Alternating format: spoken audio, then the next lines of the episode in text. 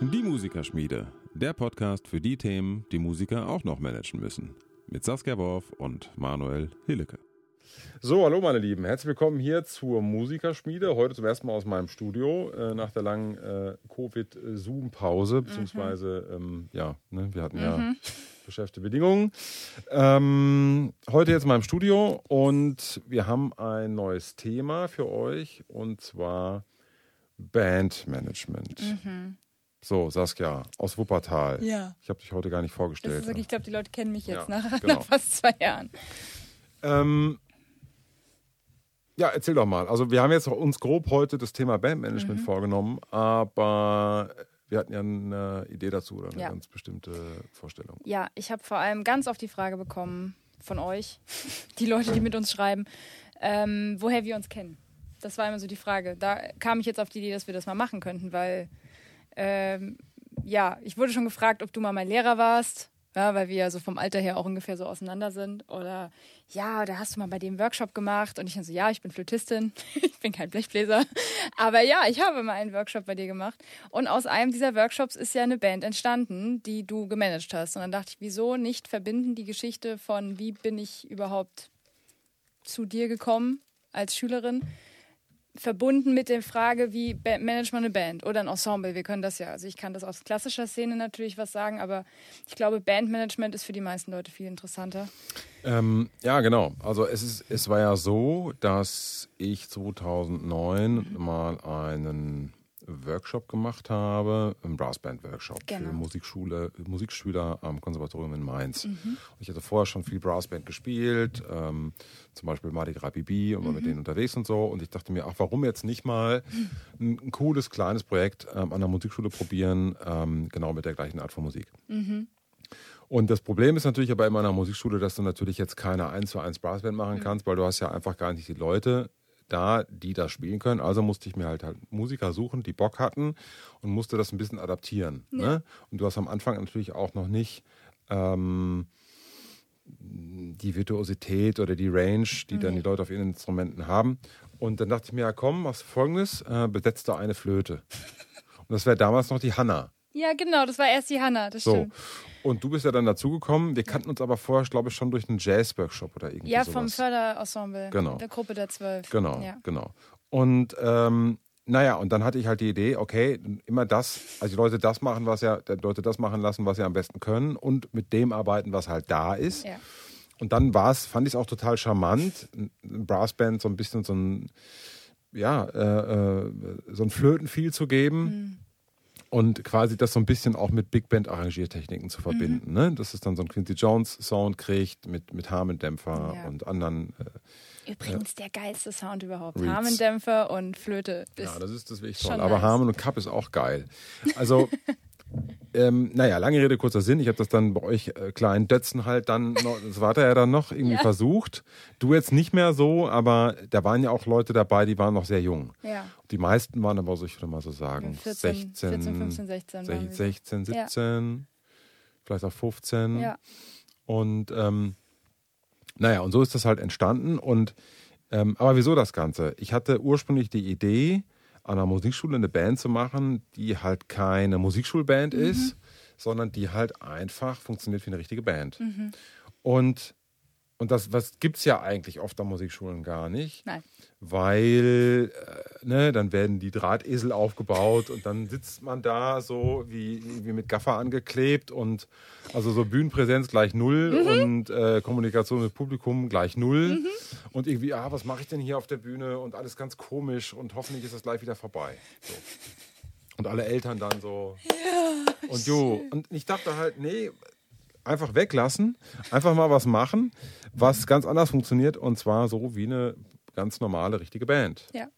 Und ähm, so, und das, ich meine, was, was gehört zu einer richtigen Band? Zu einer Band gehört, dass die Band sich ihren eigenen Namen aussucht. Zu einer Band gehört, dass man eine eigene Arrangement spielt, eigene Stücke, im besten Fall sogar eigene Kompositionen, eigene Songs. Zur Band gehört, dass man eine Identität hat als Band, die einem nicht übergestülpt wird, sondern die man sich quasi selbst erarbeitet. Ja. Und zur Band gehören natürlich auch Leute, die gerne miteinander Musik machen. Ja. Ähm, und all das hast du tatsächlich oft gar nicht so oft an der Musikschule, sondern du hast halt mehr dann so ein, also ihr merkt jetzt, ne, ich, das ist jetzt natürlich übertreibe ein bisschen, aber Ist jeder, aber so. aber jeder kennt ja die Situation, Ja, ja. dass man dann irgendwie total komisch auf der Steif Bühne und- genau, ne? So und, und das wollte ich alles nicht. Und jetzt kommt der der ganz springende Punkt. Der springende Punkt ist, dass die meisten Musikschulbands ähm, kein festes Repertoire haben, sondern natürlich, weil man denkt, das ist alles total langweilig, muss ich jetzt jedes Jahr ein neues Programm spielen. Das macht Ja. eine Big Band so, das macht ein Blasorchester so, das macht ein Symphonieorchester so. Und weil das aus der Tradition heraus natürlich so gemacht wird. Und das ist natürlich auch alles cool, weil man lernt ja wahnsinnig viel, Ja. wenn man immer Neues lernt.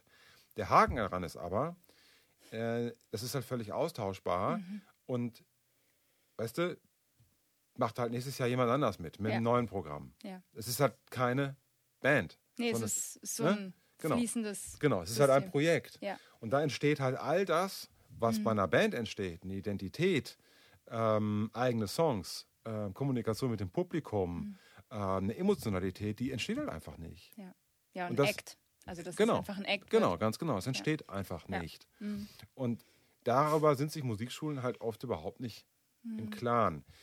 Die, die ganze Sache hat natürlich auch einen Haken. Man spielt halt immer das gleiche Zeug. Ja. Ne?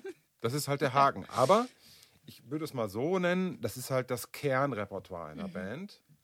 Das hat dann, und man lernt es natürlich auswendig, weil das ist ja dann der Clou. Du kannst dann ganz anders Musik machen, du stimmst viel besser, weil Ja. die ganzen äh, Kids und jungen Musikerinnen, die einfach nicht so viel Routine haben, trotzdem viel besser stimmen, weil sie einfach jede Stimme mitsingen können. Also Ja. es ist, du kannst Ja. intuitiv einfach viel besser bist du dabei. Ja. Und das war ja, das war ja dann, das hast du dann oft auch bei den Ergebnissen gesehen. Ich werde euch ein paar Links mal unten Mhm. in die Description Box Box setzen, wo ihr euch ein paar Musikvideos von der Band anschauen könnt.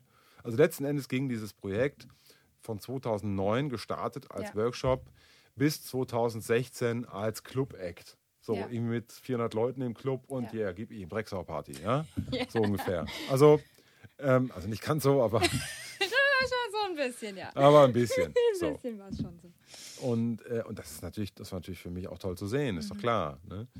Und äh, letzten Endes ist es auch total witzig, weil, gut, das war jetzt natürlich nicht nur mein Verdienst, aber ähm, da sind ja dann auch dann äh, Leute raus entstanden, ähm, die jetzt selber eine Berufskarriere als Musiker angestrebt haben.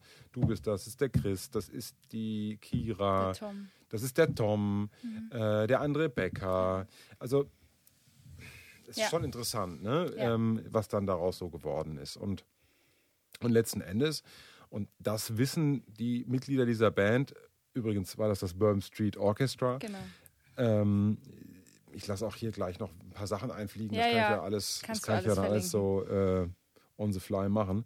Ähm, eigentlich ist denen, glaube ich, jetzt erst, oder vielleicht sogar erst in fünf oder zehn Jahren bewusst, was das wirklich war, weil das war halt eine richtige Band. Und das ist halt super interessant. Mhm. Also da gab es halt Leistungen, wie soll ich sagen, handwerkliche Leistungen, die vielleicht nicht on the top waren, Mhm. so, aber trotzdem hat das halt zusammengepasst, weil das halt ein gewachsenes Ding war. Mhm. Und ähm, ja, und da haben wir uns dann eigentlich wirklich kennengelernt. Ja, vor allem, also ich musste wirklich, ich habe heute auf der Zugfahrt hierher, habe ich noch so ein bisschen nachgedacht, ich habe noch ein paar Bilder geguckt und Videos mir angeguckt, so weil ich dann dachte, ich gehe geh da mal ein bisschen in die Zeit rein. Weil ich war tatsächlich 14 bei dem Workshop, Mhm. bei dem ersten Jazz-Workshop, den wir bei dir gemacht haben, von dem ich tatsächlich noch Aufnahmen gefunden habe. Wo ich Flöte spiele mit 14, irgendwie hier ähm, äh, die ganzen Standards, die wir da gemacht haben und ähm, Take Five und hast du nicht gesehen. Und dann ein Jahr später bei dem, damals noch nicht Bourbon Street Orchestra, das hieß ja damals noch nicht so, da hieß es ja noch Brassband des Peter Cornelius Konservatoriums, wo ich so dachte, oh Gott, was für ein Titel. Ähm, aber da haben wir ja trotzdem schon ziemlich, ziemlich geile ähm, Auftritte gehabt. Also zwar zum Teil erstmal nur in der, im Konservatorium, aber dann ging es ja relativ schnell raus. Also Ja. da, wo wir dann irgendwie auf dem Johannesfest gespielt haben oder auf irgendwelchen sämtlichen Open Air Bühne. Ich erinnere mich noch an den Gig, wo wir oben am Rathaus gespielt haben. Das war auch relativ früh. Das war noch nicht, da waren wir noch nicht in der Form. Also ihr habt, ja, ihr habt, es ging relativ schnell. Dann, das gab es so zwei, drei Jahre und dann haben wir auf der Bundesgartenschau gespielt, Genau. dann haben wir auch mal hier ein Festival gespielt, da ein Festival gespielt und das ging dann so in den Jahren 2014, 2015. Genau. Und dann war es ja aber auch dann ganz schnell wieder rum, weil die Leute natürlich dann zu alt waren, beziehungsweise äh, studieren gegangen sind und einfach, ne, das ist so ein, so ein Projekt, hat halt immer, Ja. das ist halt so ein glühender Stern am Firmament und dann ist der, dann verglüht er halt wieder. Ja, ja. Es geht auch gar nicht anders. Ähm, aber der springende Punkt oder das, was ich eigentlich äh, oder was wir heute eigentlich auch thematisieren wollen zum Thema Bandmanagement, Mhm. ist es ja, wie kriegt man es hin, dass eine Band erfolgreich Mhm. besteht, was auch immer das erstmal heißt. Für mich heißt erfolgreich bestehen erstmal, dass man zusammen gute Musik macht und dass die Band nicht nach zwei Jahren sich sofort wieder auflöst. Ja. Das ist schon mal ein Erfolg. Ja? Also ich rede jetzt hier nicht von, von großem äh, finanziellen Ruhm, sondern ich rede jetzt einfach mal von ganz praktikablen Dingen, weil die meisten Bands gibt es einfach nur drei Jahre ja, und dann sind die einfach wieder tot. ja. So, und das ist schon, es ist halt richtig Arbeit. Ist, ich würde fast sagen, es ist ein richtiges Handwerk, das hinzubekommen als Bandleader oder auch als Gemeinschaft. Es gibt ja einmal ne, das gemeinschaftliche System, das GBR-System und dann gibt es das Bandleader-System. Viel mehr Systeme gibt es eigentlich gar Ja. nicht. Und beides hat Vor- und Nachteile, da kommen wir dann vielleicht gleich noch zu. Ähm, und, und beim Bourbon Street war es ja so eine Mischung, weil natürlich war ich dann der Bandleader und habe letzten Endes dann auch die Entscheidung getroffen. Das lag aber auch zum einen daran, dass ich Wir natürlich noch minderjährig waren. teilweise noch Minderjährige dabei waren und zum anderen aber auch daran, dass das bei so einer großen Gruppe auch gar nicht anders Ich wollte geht. gerade sagen, ich wollte es gerade, wir waren ja ein Haufen. Wir waren Ja. ja nicht fünf Leute, sondern wir waren ja irgendwann 16. Ja, 17. 13, 14 Leute, genau. Okay, ja. so, ähm, und, und das geht halt irgendwann gar nicht mehr anders. Und das Interessante ist auch, oder für alle, die jetzt auch Orchesterleitung machen, je größer das Ensemble ist, desto einfacher ist es eigentlich, Mhm. ähm, Entscheidungen zu treffen oder desto einfacher ist es eigentlich, ein Ensemble zu führen. Mhm. Ähm, weil dann auch dem letzten Deppen klar ist, okay, es kann halt nur einer machen, sonst, sonst geht ja alles im Bach runter. Ja. Also wenn du da basisdemokratisch Nein. irgendwie, äh, welches Programm machen wir jetzt, das kann man ja auch alles machen. Ja, ja. Nur dann ziehen sich halt diese Entscheidungsprozesse so lange hin, Mhm. äh, dass das halt einfach nicht praktikabel ist. So, das ist das eine Konzept. Und das andere Konzept ist halt, dass du wirklich ein basisdemokratisches System hast, äh, wie zum Beispiel bei Rammstein Mhm. oder äh, ich glaube nicht, bei den Ärzten ist es glaube ich nicht mal so. Ich glaube, die sind nur zu zweit und der dritte ist einfach nur dabei. Keine Ahnung. Auf jeden Fall, Ja. bei Rammstein weiß ich, dass es ein basisdemokratisches Konzept ist. Das heißt, da wird wirklich abgestimmt. Ja. Welcher Song kommt auf die Platte, Mhm. äh, wie machen wir die Tour, äh, so. Und das ist meistens das Tor zur Hölle, weil das funktioniert nur, wenn alle das Gleiche wollen. Mhm. Und wenn einer dabei ist, der das nicht will, ja. dann geht das schon gar nicht mehr. Das heißt, so eine GBR funktioniert tatsächlich nur, wenn alle die gleichen, zumindest einigermaßen gleichen Ziele haben. Ja. Und, und sonst, das ist halt der Grund dafür, wieso Bands sich auflösen, weil nicht klar definiert ist, wer trifft denn die Entscheidung. Und dann sind welche ähm, äh, ja, beleidigt oder, oder fühlen sich übergangen, äh, wenn sie halt die Entscheidung nicht getroffen haben. Sowas muss man ja. regeln. Und das, und das Interessante ist, das kann man wunderbar regeln. Also Man muss es halt am Anfang einfach Klar. klar, äh, definieren. Man kann zum Beispiel zusammen eine Präambel verfassen. Mhm. Man kann zum Beispiel sagen, das ist unser Bandgesetzbuch. Ja. Reicht eine DIN A4-Seite. Ja. Ja? Also wie wird gefahren, äh, wie wird bezahlt, Mhm. wer hat welche Rechte, etc., etc., etc. Das, so, dann hat man es aber einmal festgehalten, Ja. dann gibt es nie wieder Stress. Und das, also letzten Endes ist das alles total individuell und das ist alles ähm, ähm, sehr, sehr eigen natürlich, aber ich kann es halt regeln. Und, ähm, und vor allen Dingen kann ich es informell regeln, weil das Formelle klappt sowieso nicht. Da haben wir schon mal drüber gesprochen, Mhm. Ja. über Verträge, Ja. Weil der Vertrag wäre das Papier nicht wert, auf dem es geschrieben ist, weil es geht ja um keine Werte. Ja. Und wenn meine Gegenseite nicht klagen kann oder nicht klagen möchte oder es Mhm. nicht sinnvoll ist zu klagen, weil der Wert so gering ist, Ja. dann gibt es ja auch keine Klage. Das heißt, letzten Endes Ja. ist ein Vertrag, es kommt von Vertragen, ähm, ist es eine mündliche Abmachung, die, Die schriftlich, schriftlich festgelegt wird, ja. so. Mhm. ja? Also eigentlich ganz, Ganz simpel. Und das kann man ja alles machen. Hm. Und klar, in so einem Musikschulumfeld, wie wir das jetzt damals gemacht haben, ist das natürlich noch nicht der Fall. Aber was ich sehr interessant fand, war, das war für mich eine Blaupause, wie ein soziales Management innerhalb einer Band gelingen kann. Mhm. Ähm, und na, da kannst du ja vielleicht ein bisschen was dazu sagen. Ja, also ich habe mich heute noch daran erinnert, dass du, ich meine, wie, klar, man muss bedenken, wir waren ja wirklich Jugendliche. Also in der Zeit, wo es so richtig durchgestartet sind, waren wir 16, 17 aufwärts, also junge Erwachsene kann man sagen, aber trotzdem halt hochpubertär. Also wir hatten ja wirklich hochpubertäre Leute zwischenzeitlich, denen du irgendwie noch den Arsch hinterher tragen musstest, wo ich mich immer wieder kaputt gelacht habe, weil irgendwie warst du neben Bandleader, der das Ganze musikalisch und, und kompositorisch und arrangeurmäßig und Booking und das alles übernommen hat, warst du nebenher noch Papa. Und zwar wirklich so in Form von Erziehungsberechtigter, dass du da manchmal noch. Ich würde mehr sagen Zirkusdompteur. ja, ja. ja, ja, wirklich, weil es war halt, also so, ich habe von dir Sachen gelernt, was mir heute aufgefallen, mal abgesehen vom Auswendigspielen. Das habe ich mir nämlich vorher nicht zugetraut. Plötzlich stand ich da und habe 70 Minuten äh, Programm auswendig Ja, und weißt gespielt. du warum? Weil ich gesagt habe, auswendig lernen. Ja, ja, genau. Du hast einfach gesagt, einfach, machen. Nee, es war, es war einfach, nee, also ohne Scheiß. Es war einfach, es ja. gab einfach keine Diskussion, sondern ich sage, beim nächsten Konzert, äh, wir machen jetzt die vier Stücke ja. bitte auswendig. Es gibt nur Setliste auf dem Boden. Genau, das war's. Ja. So, also einfach mal eine Ansage machen und gucken, was zurückkommt. Und das Interessante war, es kam nichts zurück. Nein. Und da wusste ich, ah geil, das klappt. Ja. Ja. ja, ja, das und was ich zum Beispiel auch, ich meine, für mich war das irgendwie selbstverständlich, aber ich kann mich erinnern an sämtliche Situationen, wo Leute irgendwie zu spät gekommen sind oder irgendwie nicht abgesagt haben oder also so, so typische so typische Sachen, was halt mit 16, 17 passiert. Oh, ähm, das es auch im professionellen. Ich äh, weiß, deswegen mache ich ja meinen Blog, also unter anderem.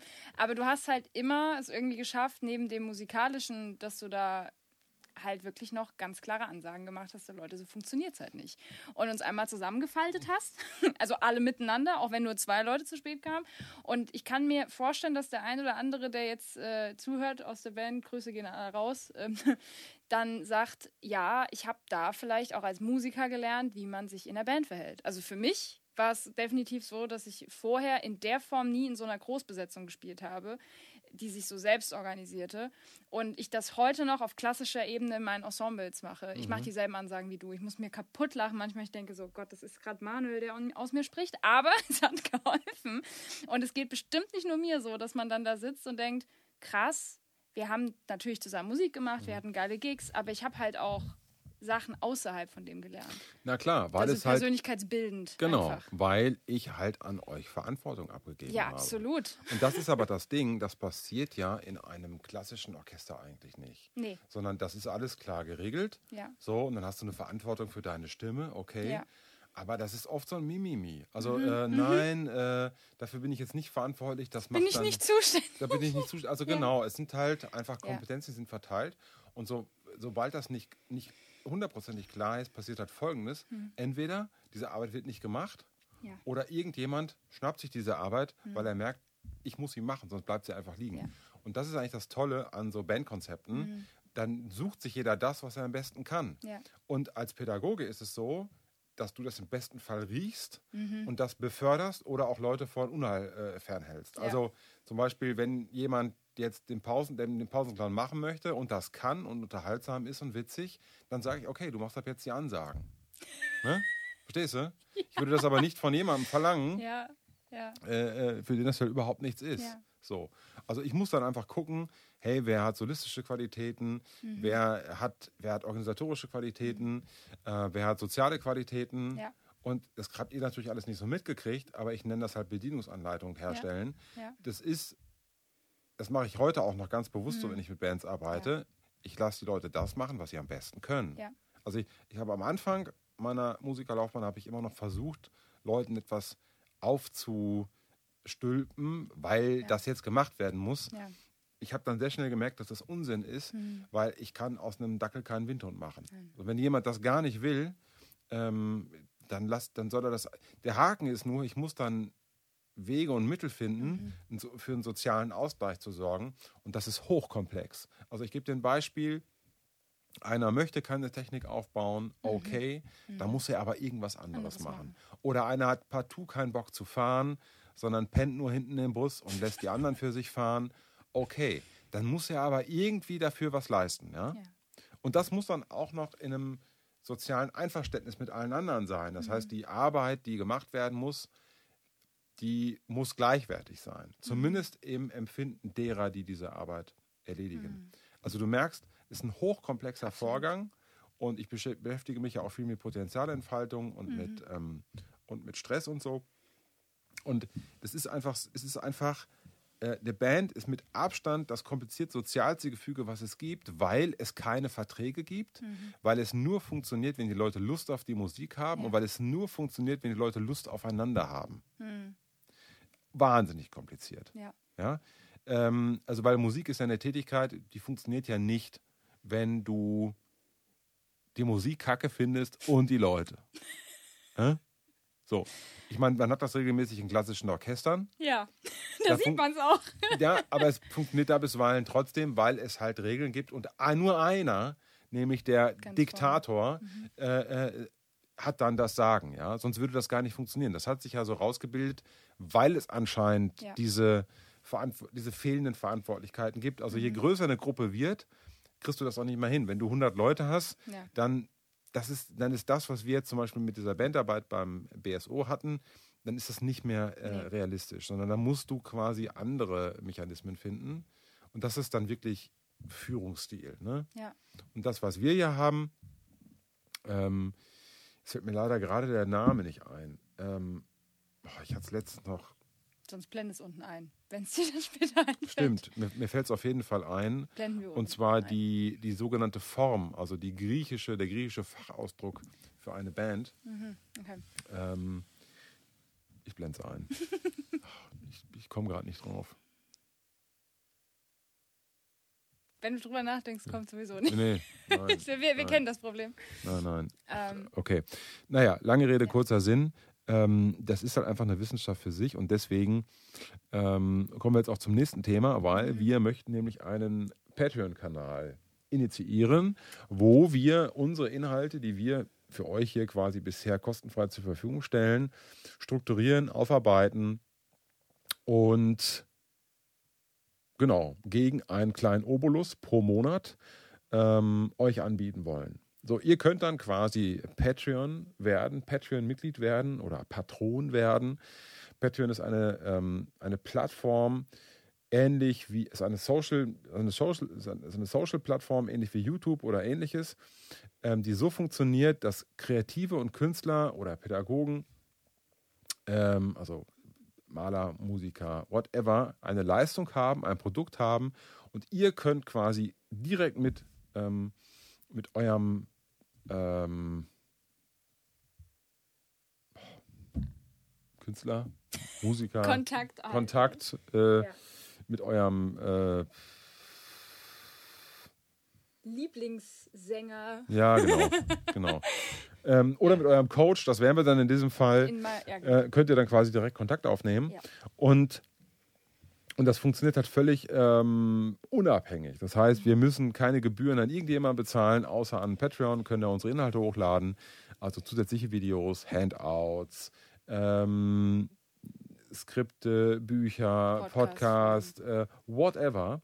Und, ähm, und ihr könnt monatlich bei oder natürlich auch wieder austreten und zahlt dafür einen Obolus, ich sag mal so jetzt zwischen 2 und 10 Dollar. Ne? Also es sind, es sind quasi mehrere Mitgliedschaften, die man abschließen kann. Im Detail werden wir dann noch darauf eingehen. Lange Rede, kurzer Sinn. Also das war mal ein kleiner Exkurs, aber das wird es jetzt bald geben. Yes. Und ähm, das heißt, wo wir dann wirklich ins Detail gehen werden im organisatorischen auf diesem Kanal, was wir hier nicht machen können. Das, was wir hier machen, ist im Prinzip nur ein Appetizer für das ganze Thema und ist ein Storytelling. Aber die eigentlich wirklich tiefen Inhalte wird es dann auf Patreon geben.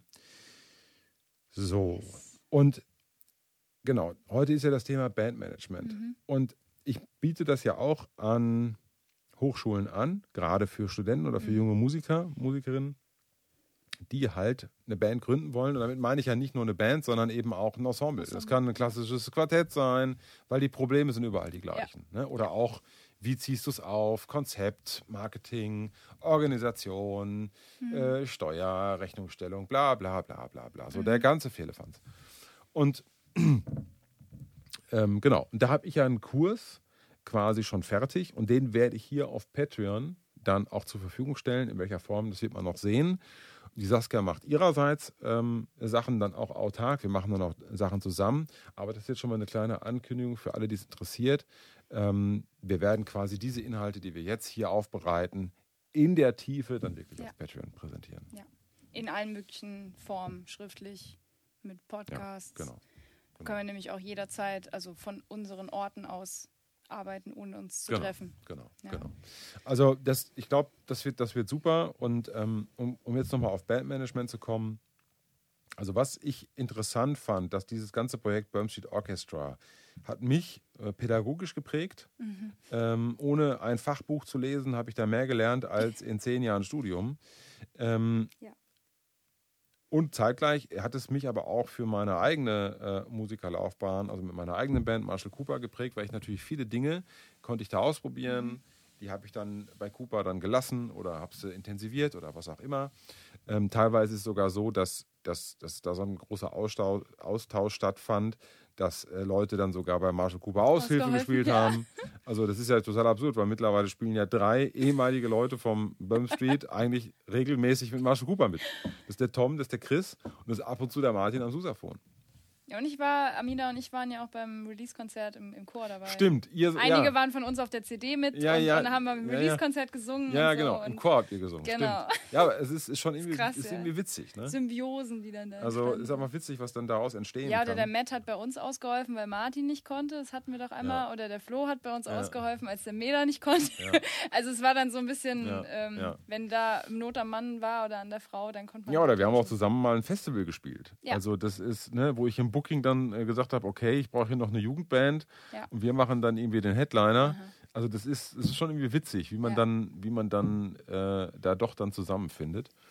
Und lange Rede, kurzer Sinn, letzten Endes ist auch dieser Kurs Bandmanagement aus dieser Arbeit entstanden, über 15 Jahre lang Bands kreieren, Konzepte kreieren, ähm, das, das zu organisieren, zu booken. Weil das Interessante beim, beim Bandmanagement ist ja nicht nur das Management, sondern es ist ja schon der ganze kreative Prozess, wie so eine, was für eine Idee du hast, was für eine Soundvorstellung du hast, wie individuell das sein soll, was du daraus machen willst und dass du es immer wieder von neuem machen kannst. Das heißt, also da, da sind da der Kreativität keine Grenzen gesetzt und ich glaube halt, dass wenn du als Band erfolgreich sein möchtest, brauchst du halt einen ganz eigenen Sound. Ja. Und äh, das ist mir gar nicht selbst immer gelungen, aber das ist auch total schwer. Ähm, und manchmal gelingt es einem halt. Ja. Und aber die Voraussetzung ist halt, dass du eben nach neuen Wegen suchst und, äh, und ein bisschen über den Tellerrand hinausschaust. Und das ist uns tatsächlich mit dem Burn Street gelungen, weil das war wirklich special. Und das kannst du auch einfach nicht so mal eben nachmachen. Nee, Ne? zumal ich zum Beispiel, also jetzt wie du haben, wir haben jetzt ja die Leute schon genannt, die es jetzt auch beruflich machen. Ähm, ich bin jetzt ja tatsächlich die Einzige, die da in hauptsächlich der klassischen Szene Mhm. unterwegs ist. Ähm, obwohl ich sagen muss, einfach durch die Band, äh, wenn ich morgen einen Anruf kriege für eine Jazz-Combo oder irgendeine Mucke, so hey, kannst du auch Jazz hören? Ja. Ja, ich kann.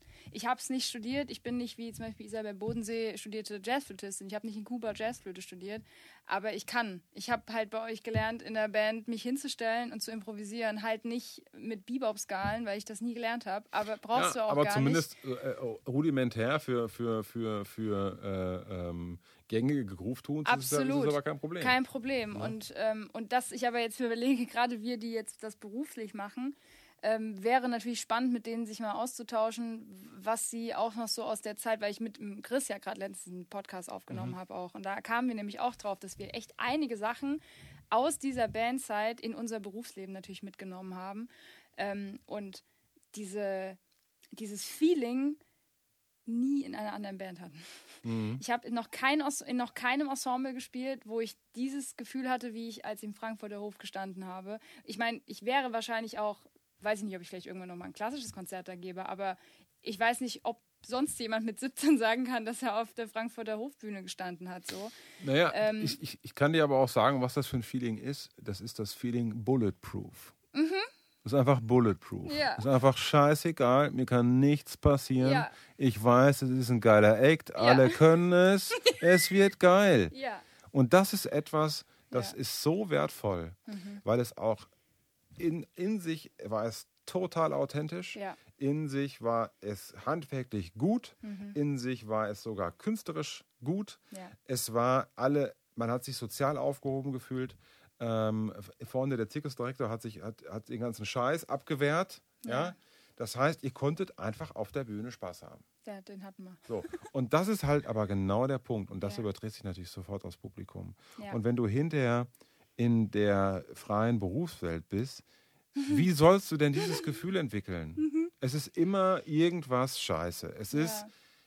entweder du musst irgendwie gucken, es, ist, es gibt immer immer Stress irgend- und du ja. musst gut sein oder du musst den Leuten das Gefühl vermitteln, ähm, unbeschwert auf der Bühne zu sein, Ja. obwohl du diesen Stress hast. Ja. Ja? Aber damals in diesem Ensemble hattet ihr eben diesen Stress, Stress nicht. nicht. Ja. Und das ist aber genau das Ding. Und ich, ich behaupte, dass, eine, dass große Bands äh, dieses, dieses Gefühl durch ihre Musik am Anfang auch übertragen können, deshalb wahnsinnig erfolgreich werden, weil das Ja. eine Unbeschwertheit ist. Ja. Und diese Unbeschwertheit kannst du nicht planen. Nein. Die kannst du nicht planen. Ja? Ähm, das ist, ich hatte das auch nie in der professionellen Band. Auch in meinen eigenen Bands, weil das halt immer mit Kompromissen behaftet ist. Der eine ist gerade Vater geworden, der nächste kommt zwei Stunden zu spät, weil irgendwie krank. Oder der andere hat einen Anschlussgig äh, ver, ähm, äh, verbaselt und kriegt den Zug nicht richtig. Also lange Rede, kurzer Sinn. Es ist immer irgendwas. Ja.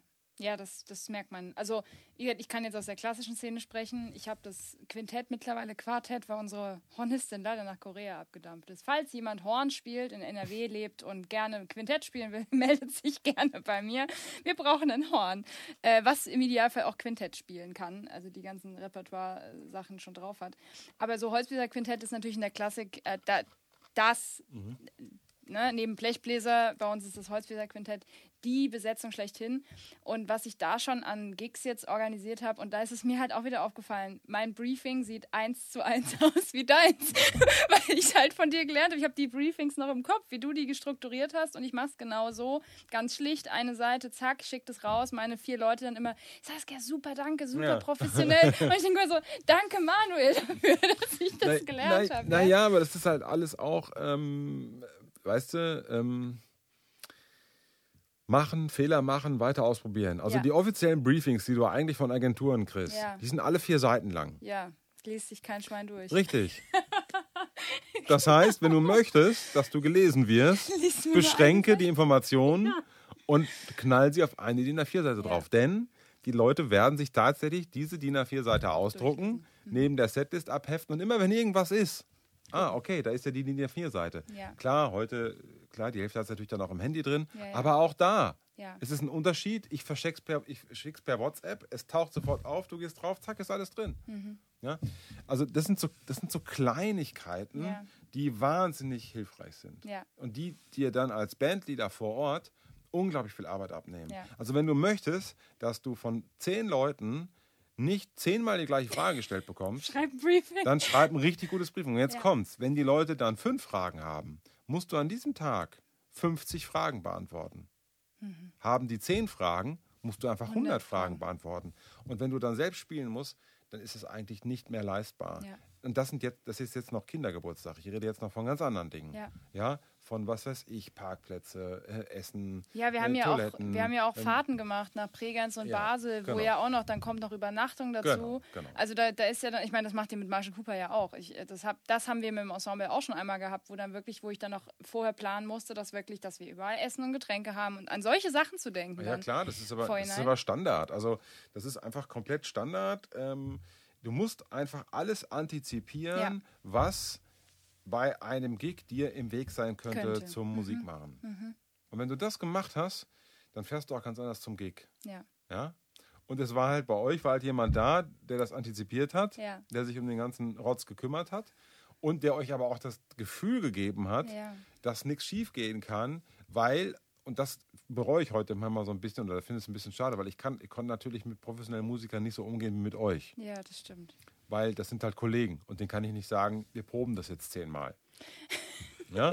weil du kannst das noch nicht. Das geht halt nicht. Ja, oder ich wollte gerade sagen, also die Aussagen, die du, wir haben ja mal, mal gesammelt irgendwann, ich weiß gar nicht, warum wir gesammelt haben in der WhatsApp-Gruppe die geilsten Sprüche von dir, weil da waren ein paar Sprüche dabei, die kannst du natürlich auf gar keinen Fall im Kollegen gegenüber raushauen, aber du konntest das natürlich, weil wir Ja. waren quasi deine, deine Schüler und Schülerinnen, die da auch standen. ich ich gehe gehe sogar noch einen Schritt weiter. Die darf ich eigentlich auch als Lehrer nicht sagen. Aber der Punkt ist aber, das darf Ja. ich nur sagen, wenn ich euer Vertrauen habe Ja. oder wenn ihr wisst, dass das zu eurem Besten ist. Ja, Wenn ihr mir vertraut, dann darf ich alles sagen. Dann darf man als Lehrer alles sagen. Ja. Da gibt es da gibt's nicht mal politische Korrektheit. Das ist einfach dann auch alles egal. Weil, ja, weil es ist dann einfach ehrlich und es ist einfach, das erzeugt dieses Gefühl von Vertrauen und Ja. von äh, Geborgenheit und ich bin hier aufgehoben. Hm. Wenn du auch alles sagen darfst und keiner nimmt es dir übel. Es ist halt dann einfach, irgendwann ist es halt alles einfach nur noch Entertainment, ja. ja, ja. Und, und das, wenn man das als Lehrer drauf hat, ist das halt, kann das sehr hilfreich sein. Und ähm, aber das kann ich natürlich beim professionellen Kollegen nicht machen. Aber jetzt kommt der Gag. Ich weiß aber ganz genau, wenn ich mit einer professionellen so Band so proben würde, wie ich mit euch damals geprobt hätte, äh, äh, Entschuldigung, habe, dann würde das ähm, äh, Ergebnis spektakulär werden. ja. Ne? Aber ich kann nicht sagen, wir machen jetzt diesen Übergang in Tempo 70 zehnmal, Ja. weil du noch nicht geil und du noch nicht geil und ich noch nicht geil. So, das kann ich nicht sagen, Nein. weil zeitbegrenzt, weil wir haben nur und so. Ja. Das heißt, du hast immer wieder das gleiche Problem mit professionellen Bands. Entweder sind die schon alle so wahnsinnig gut vorbereitet, es läuft wahnsinnig gut. Mhm. Oder äh, du musst halt Kompromisse machen, weil einfach schlicht die Zeit nicht da Ja, ist, ja. um zu proben. Wenn du dann wieder im klassischen Orchester bist oder bei einer, bei einer Rundfunkband, wo du dann natürlich irgendwie, wo jede Probe bezahlt wird, ist das wieder was anderes. Ja? Mhm. Aber das sind halt einfach Realitäten, mit denen, mit denen du äh, klarkommen musst. Und das hast du natürlich bei so einer Band nicht. Da kann ich einfach ein halbes Jahr lang, kann ich ein Tutti proben, so. Haben wir auch gemacht. Ja, bis es euch aus den Ohren wieder rauskommt, ja. Ich kann heute noch diese Kackstelle von Toxic, weil wir die ungefähr fünf Millionen Mal geübt haben, Ja. bis die mal geil war. Ja. Ich kann das dir heute noch aus dem FF auf der Flöte schießen, wo ich seit fünf Jahren nicht mehr gespielt genau, habe. es ist ja. einfach Gehirnwäsche. Es ist Also drin. Es ist, es ist einfach drin. Ja. Aber das Geile ist eben, es ist eben halt auch drin, Mhm. wenn der Soundcheck kacke war, wenn ihr euch nicht hört und wenn da irgendwie 3000 Leute stehen, dann muss es halt kommen, dann ist Ja. es halt eben auch drin. Ja. So. Das ist halt aber genau das Ding. Mhm. Deswegen hast du dieses Gefühl auf der Bühne, du weißt, Es war safe. Ja. und ich kann euch sagen, ich weiß ja, welche Sachen nicht safe waren. Also Mhm. ich, äh, Teile der Band habe ich so safe machen müssen, weil bestimmte andere Teile der Band eben extrem unvorbereitet waren. Das heißt, das Ja. Mhm. habt ihr alles gar nicht so mitgekriegt. Aber äh, das war sehr viel wert, dass du dann fünf, sechs Positionen hast, wo ich weiß, da brennt nie was an. Nein. Und dann kann halt auch bei den anderen drei, vier Positionen ist dann, da steht auch mal das Wohnzimmer in Flammen. Das ist dann aber nicht ganz so tragisch, weil die Feuerwehr ist schon da. Verstehst du? oh ja. So. Ich gehe jetzt, ich geh jetzt nicht ins in die Details. Wir nennen keine Namen und keine aber ich Position. könnte sofort. Äh, ja. Also, okay, ich würde sagen, wir machen heute mal einen Deckel Ja. drauf. Also, Ja. weil das Thema ist so ausufernd und wie gesagt, ich habe da einen ganzen Kurs zu gemacht Mhm. und ähm, wir werden den auf Patreon dann. Äh, auch mit Saskias Hilfe dann und mit, mit ihrem Input, ähm, weil du hast dich ja zu dem, mit dem Thema auch schon viel beschäftigt und so. Ja. Das wird sehr, sehr umfangreich. Ja, auf jeden Fall. Und äh, aber alles weitere dann auf Patreon und ähm, genau. Ja. Und da zeige ich euch dann auch mal demnächst, wie eine Steuererklärung geht. Ja. Freue Habe ich auch von ihm gelernt. freu, freu, freu mich schon mal drauf. Tolles Thema, ja. Man, Ja. man spricht so gerne über Steuern. Und so. Ja, ich muss es einfach nächste Woche wieder machen. Das ist fürchterlich. Meine ist schon fertig. Ja, aber doch nicht fürs äh, zweite Quartal. Nein. Eben. Ja, also. So. Nein, nein. Okay, Yes. das war's für heute. Die Musikerschmiede äh, sagt Ciao, beziehungsweise ich hier auch von Contemporary Brass Musik. Contemporary Brass Music. Du hast dir echt einen blöden Namen überlegt, was das angeht. Nein, habe ich nicht, weil es, weil jeder hat, weiß ja dann trotzdem. Ja, das stimmt. Es kann dir keiner aussprechen, aber das war doch mit dieses, dieses, dieses Contemporary. Contemporary Brass Musik. Ist auch mal schön. Ich mache immer einen Fehler bei, der, bei ganz vielen alten Videos. Hello, äh, hallo, hier bei Contemporary Brass Musik. Musik. Du machst hinten eher. Ja. Ja, ja, ist okay. Ich habe auch Manage Musik Ja. und nicht Manage Music. Ja, aber bei mir steht es aber trotzdem auf Englisch und ich Ja. sage dann einfach Musik. naja, gut, ähm, drauf gepfiffen. Ähm, genau. Das ist eigentlich erstmal genug Werbung. Ich lasse wieder alles. Ja, genau. Unten einfliegen. Links, rechts, Ich oben. weiß, ich weiß noch nicht, wo es sein wird. ähm, so, alles Gute für euch. Ja. Bis bald und tschüss. tschüss. Bis dann.